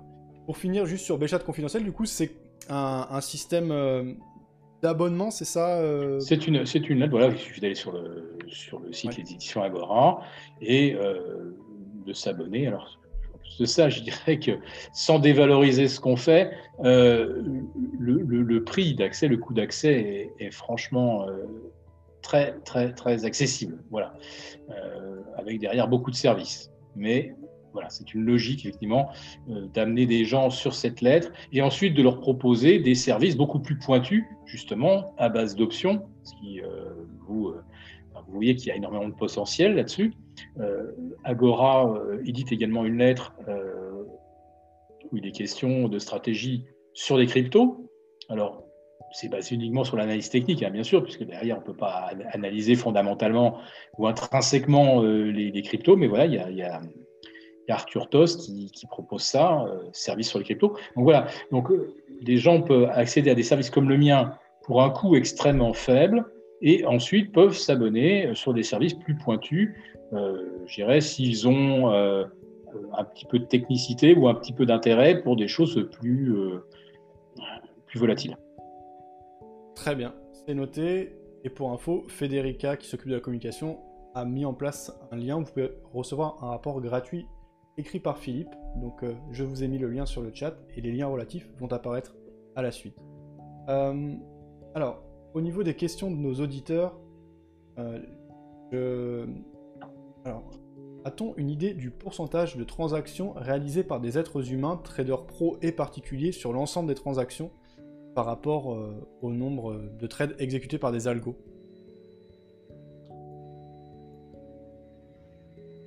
10% à Wall Street, euh, peut-être encore. Euh, alors, je parle de, volume, hein, parce que le nombre d'ordres, si c'est les ordres, c'est 99% ou 99,9% d'ordres exécutés par des algos, hein, puisque le high frequency trading. Euh, voilà. par contre, en termes de volume, les gens qui veulent constituer une ligne, etc., je parle d'institutionnels hein, qui, négocient des lignes, des, BlackRock, des Vanguard, etc., euh, on va dire que ça représente 10% des volumes à Wall Street et peut-être encore 20%, des volumes en France. D'accord. Le problème fondamental des modèles mathématiques développés, c'est qu'ils reposent sur celui de Black and Scholes, donc sur des mouvements browniens. Les probabilités des événements extrêmes sont éludées. Ça, c'était une réflexion par rapport aux, options. Il y avait eu un scandale d'ailleurs, euh, mais il y a longtemps de ça, c'était avant que moi je débute, euh, où la volatilité était mal, pricée euh, dans les options. il y a eu un fonds qui a été monté euh, bah, notamment par les créateurs du modèle de Black Scholes, il me semble, et qui finalement a fait faillite parce qu'il n'avait pas assez pris en compte ça. Est-ce que vous avez une réflexion, une réaction par rapport à ce commentaire? Alors, le modèle Black Scholes reste une référence, mais il est évolutif. Euh, et, les, machines sont nourries évidemment avec, on va dire, des tas de petites exceptions où, euh, on a analysé les anomalies de pricing. Donc tout ça s'est intégré. Mais quand on arrive par exemple sur l'affaire GameStop, euh, là on a ce qu'on appelle une anomalie de gamma, quelque chose qui est extrêmement rare et qu'on n'a jamais observé avec une telle intensité. Donc GameStop, on vient effectivement de, de découvrir euh, une espèce de nouvel objet céleste euh, qu'on n'avait peut-être même pas théorisé d'ailleurs. Et d'un seul coup, on est tout à fait surpris de découvrir ça. J'ai découvert récemment qu'il existait des, espèces de planètes entièrement gazeuses qui avaient la taille de Jupiter et, même pas la masse de la Terre. voilà. Donc, je dirais qu'on apprend toujours et il, peut se produire sur les options effectivement des anomalies, mais euh, je dirais que quand même, euh, globalement, le, modèle Black Scholes reste pertinent euh, dans 95 ou 98% des, stratégies aujourd'hui encore mises en œuvre, enfin, notamment les puts ou les calls synthétiques, tout ça, on n'a pas encore pu démontrer la non-pertinence de Black Scholes. Très bien.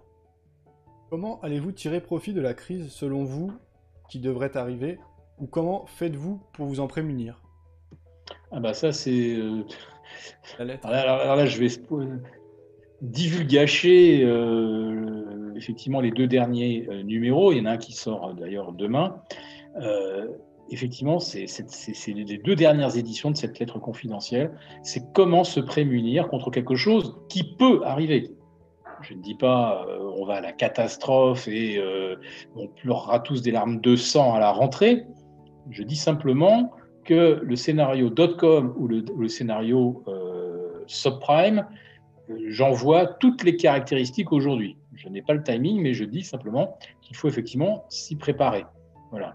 Donc, ben, mes abonnés, je, leur réserve effectivement les, stratégies. Bon, je peux quand même vous, vous donner une indication. Euh, une des thématiques de ces lettres, c'est bien sûr euh, le basculement dans un monde de reflation. Donc évidemment, je vous apprends rien en disant que euh, dans un monde de reflation, il vaut mieux se tourner vers, des actifs tangibles et qui, comme on dit, accompagnent au minimum l'inflation, voire la devance. Donc, ce qui nous met effectivement sur des thématiques un petit peu l'immobilier, beaucoup les matières premières et euh, probablement énormément euh, les métaux précieux et, les, et les, conglomérats qui, qui les extraient. Alors, là, on s'est surtout concentré euh, sur la folie spéculative dans laquelle on est, en tout cas sur la période d'euphorie, mais derrière, il y a quand même des évolutions technologiques très importantes sur les 15-20 dernières années et qui devrait a priori se poursuivre. Euh, vous avez parlé de Tesla, et effectivement sur Tesla, il y a eu euh, des mouvements spéculatifs spéculatif hors norme et l'entreprise se price aujourd'hui de manière incohérente par rapport au modèle. 200 fois les bénéfices. On a l'habitude d'avoir pour estimer le prix d'une action. Cependant, derrière, c'est peut-être la porte ouverte vers l'espace, vers euh, la conquête, je sais pas, euh, de Mars éventuellement dans un certain temps, ou en tout cas vers. Euh, pas Tesla. Pas Tesla, mais SpaceX. c'est pas Tesla. Le jour, le jour où, SpaceX sera coté, on en reparle. Mais Tesla, c'est pas SpaceX. c'est pas parce que Elon Musk a, satellisé un coupé avec un, astronome à bord que, que, Tesla est une entreprise d'aéronautique ou de conquête spatiale. Et voilà, je dis, on, est dans le rêve, dans le rêve. Comme le Bitcoin, je vous représente un petit jeton en or et les gens pensent que ça existe. Euh, Tesla, vous voyez euh, SpaceX, et vous dites c'est Elon Musk, euh, donc tout ça c'est la même boutique. Non, non, non. Donc Tesla, ça se paye 200 fois les bénéfices, c'est n'importe quoi. Tesla ne gagne pas d'argent en fabriquant des voitures. Voilà, je, le répète haut et fort, les bénéfices de, Tesla n'existent pas sans la vente de crédit carbone. Et vous allez rigoler, euh, justement à leurs concurrents qui font encore des véhicules thermiques, c'est-à-dire euh, Toyota, General Motors, euh, Ford et, Chrysler. ce sont eux qui achètent des crédits carbone à, à Tesla, et ça fait l'essentiel des revenus de Tesla. Et maintenant, vous rajoutez la spéculation sur le Bitcoin. Bon, je dirais à Elon Musk, il ferait mieux de vendre Tesla à Apple, hein, qui veut peut-être faire une iCar, une iCar, euh, et, se consacrer à la spéculation sur le Bitcoin jusqu'à ce qu'un Bitcoin 2.0 arrive et enterre le Bitcoin euh, de la version euh, initiale. Donc, hmm, Tesla, Tesla, un jour, je pense que le soufflet retombera comme, comme beaucoup d'autres soufflets en ce moment. Voilà. Mais je ne sais pas euh, quand, effectivement, euh, va s'opérer euh, de ce coup ce, déclic, ce retour sur Terre. Voilà. D'accord. Alors, ce qui est certain, c'est que c'est les banques centrales qui mènent la danse et qui ont créé ce climat par des injections de liquidités majeures, surtout aux États-Unis. C'est vrai aussi en Europe, avec une politique monétaire quand même très accommodante. Est-ce que ce n'est pas un mauvais calcul de garder ces euros ou ces dollars euh, sur un compte, puisque finalement cette monnaie ne peut que se dévaluer par rapport aux biens et services qu'on pourra avoir? De toute façon, c'est le cas euh, sur les décennies, hein. l'inflation grignote toujours le, pouvoir d'achat, on voit euh, avec le recul à chaque fois la, les, monnaies qui s'affaiblissent. mais là, aujourd'hui, est-ce que ça n'est pas encore plus vrai? Et je dirais, pourtant, les Français épargnent. On a vu qu'il y a eu, je ne sais plus, 150 milliards d'euros épargnés depuis le début de la crise Covid. Voilà, je suis une réflexion par rapport à ça. Alors sur les 150 milliards, euh, vous en avez plus de 120 qui sont euh, épargnés euh, par les 2% les plus riches. Donc les autres, s'ils ont pu mettre de côté 5, 10 000 euros, donc que ça soit placé en euros ou en dollars, je ne pense pas que ça soit vraiment un problème. C'est pour ceux qui ont mis de côté 100 000, 500 000, 1 million, que la question peut effectivement se poser de savoir s'il faut tout garder en euros ou en dollars. Euh, moi, la réponse que je donne dans ma lettre, effectivement, elle est, négative, donc mes abonnés le savent. Donc je suis effectivement pour une diversification sur d'autres devises euh, qui sont moins adossées à de la dette euh, ou euh, qui ne subissent pas une prolifération monétaire comme celle qu'on observe évidemment depuis, depuis, depuis un an. Voilà, donc des devises solides, il y en a quelques-unes. même le zloty polonais me paraît présenter quelques attraits. Le franc suisse, alors il faut le détenir euh, effectivement sous forme de billets, sinon on vous confisque 1% euh, par an hein, sur, les actifs euh, que, vous stockeriez sous forme de bons du trésor helvétique. Vous me, dites, vous direz, si je risque de perdre 30% sur l'euro, jamais. Hein. si je perds 1% sur le franc suisse, c'est pas grave, mais si je perds 10 fois 1% sur le franc suisse, au bout de 10 ans, ça, bon, ça pique. Donc euh, voilà, c'était la petite parenthèse sur le franc suisse. Euh, je pense qu'il y a peut-être que quelques devises euh, en Asie qu'il faudrait regarder. Peut-être peut le won sud-coréen, pourquoi pas. le dollar australien, pays qui produit beaucoup de matières premières, y compris des terres rares. Donc je dirais que cette monnaie, c'est peut-être un petit bout, effectivement, euh, de, de capacité de production, euh, de quelque chose dont l'humanité va avoir un, besoin éperdu. Voilà. Donc euh, oui, ne pas rester à 100% dollars ou, dire, la question se pose si c'est pas simplement pour avoir devant soi 3 000, 5 000 euros faire un achat plaisir ou se payer un voyage. Euh, là, je dirais qu'on a, on a le temps de voir venir avant qu'on soit dans l'hyperinflation.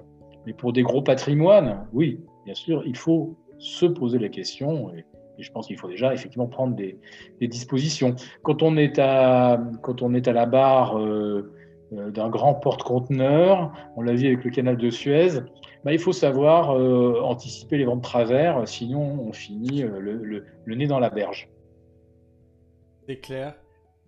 Toute petite dernière question si vous avez le temps. La Chine euh, va devenir la première puissance mondiale euh, d'ici quelques années. C'est d'un point de vue économique se dessine a priori. J'entends parler de 2024, 2025. Euh. Est-ce que déjà vous êtes d'accord avec cette idée? Et si on se projette, que peut-on attendre? Si vous connaissez la Chine Vous avez parlé tout à l'heure de Shanghai. Donc si vous avez un avis sur la Chine.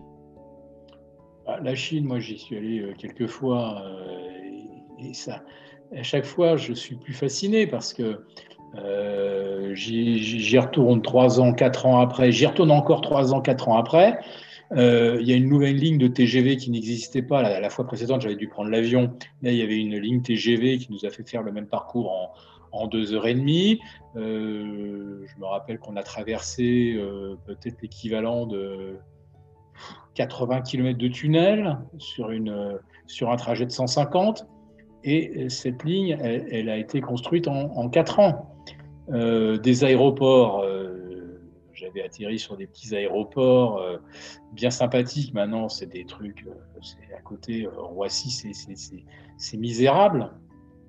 je parle de l'aspect extérieur et, et à l'intérieur, on a encore plus honte quand on revient en France de voir ce qui se fait euh, en Chine par rapport à ce qu'on a en France. Euh, donc la Chine, c'est fascinant. en trois ans, je crois que c'est c'est 7000, 7000 km d'autoroutes supplémentaires. Enfin, vous voyez, l'échelle est extraordinaire. L'efficacité, c'est extraordinaire. Voilà. Et vous dire qu'à la tête de ce pays, euh, vous avez un garçon, euh, il a quand même à peu près un milliard et demi de, personnes qui lui font confiance. Euh. et là, vous vous rendez compte quand même que dans les, dans les, dans les rues, il y a beaucoup de caméras. Et vous vous rendez compte que ce n'est pas non plus un pays libre. Voilà. Un pays extrêmement efficace économiquement, numéro un naturellement aujourd'hui en termes de production, qui sera probablement à, l'horizon 2025 devant les États-Unis en termes de PIB. je parle euh, purement algébrique. Mais euh, il manque quelque chose dans ce pays euh, qui est quand même la, liberté. et je ne sais pas si, si pour avoir cette efficacité, il faut supprimer les libertés instaurer un crédit social comme en Chine, je me demande si le, si le jeu en vaut la chandelle. Moi, en tant que touriste, je suis bien content de monter dans un TGV flambant neuf ou euh, qui est davantage d'aéroport pour aller d'un coin, d'un endroit à l'autre. C'est quand même très, très pratique. Mais je dirais que c'est quand même pas tout. Et euh, je dirais que le, le modèle chinois, euh, j'ai quand même quelques réserves parce que tout ce que je vous décris, euh, ça a quand même été rendu possible euh, en ne tenant pas grand compte euh, des gens qui habitent près des nouvelles autoroutes, le long des, lignes TGV, ou lorsqu'on a construit une gare, les gens ont été expropriés de force. et puis, bah, dans toutes ces gares, dans tous ces aéroports, il n'y a pas, je dirais aujourd'hui, un angle mort. Vous êtes sous le regard d'une caméra absolument partout. Voilà. Donc, euh, je dirais que les gens ont, confiance en, Xi Jinping, mais je dirais que Xi Jinping n'a pas forcément si confiance que ça dans son peuple, s'il met en place un tel, un tel outil de surveillance. c'est des investissements colossaux. Et la 5G, franchement, si elle s'est développée d'abord en Chine, au Japon si vous voulez, mais d'abord en Chine, c'est parce que la Chine avait besoin de transmettre des, quantités de données liées à la surveillance des Chinois, des quantités phénoménales, euh, et la, la, 4G n'y suffisait pas. Alors que je pense que la 4G, la 4G même pour un gamer qui, euh, qui télécharge pas mal et tout, euh, la 4G, ça faisait quand même à peu près l'affaire. Il n'y a vraiment que quelques cas où on a besoin de 5G vraiment dans notre usage quotidien. Est-ce que est-ce que le citoyen lambda a besoin de la 5G aujourd'hui? Voilà. Donc en Chine, la 5G, peut-être demain la 6G, euh, c'est pas pour le peuple ou pour rendre les choses plus faciles au peuple. Vous n'avez pas besoin de la 4G pour faire un paiement euh, par QR code. Hein. En Chine, en Chine aujourd'hui, tout le monde paye par QR code. Pas besoin de 4G, euh, même, même la, la 3G suffisait largement. donc attention, cette course, cette course vers la vers l'efficacité technologique, euh, je dirais quand même qu'elle s'accompagne euh, de beaucoup de symptômes totalitaires. Voilà. Philippe, un grand merci pour votre temps. Et on avait prévu une heure, ça fait euh, une heure, plus d'une heure et demie. Donc, bah, c'est un plaisir de vous écouter, d'avoir votre point de vue, votre expérience. Je vous souhaite une bonne soirée. Je vais partager tous les liens on peut vous retrouver avec notre audience. Euh, on a parlé de vos services, mais également dans les grands médias. Vous êtes sur BFM Business, sur Smart et... Et euh, Ecorama, également. Ecorama, avec, oui. Avec David Jaco. Oui. Voilà. Eh et puis euh, Finance TV, que je salue aussi au passage. Voilà, euh, avec des émissions très intéressantes tous les matins, euh, beaucoup de traders, beaucoup de spécialistes d'analyse technique. Et moi, je fais partie effectivement de, leurs invités régulièrement. Alors, ceux qui connaissent Finance TV euh, ou TV Finance, on connaisse les noms de Julien Ebensal, Véronique Richeflor, etc. Voilà, donc, ils me font aussi également l'amitié de m'inviter. Eh bien, Philippe, je vous souhaite une bonne soirée. À bientôt et encore une fois, un grand merci pour votre temps.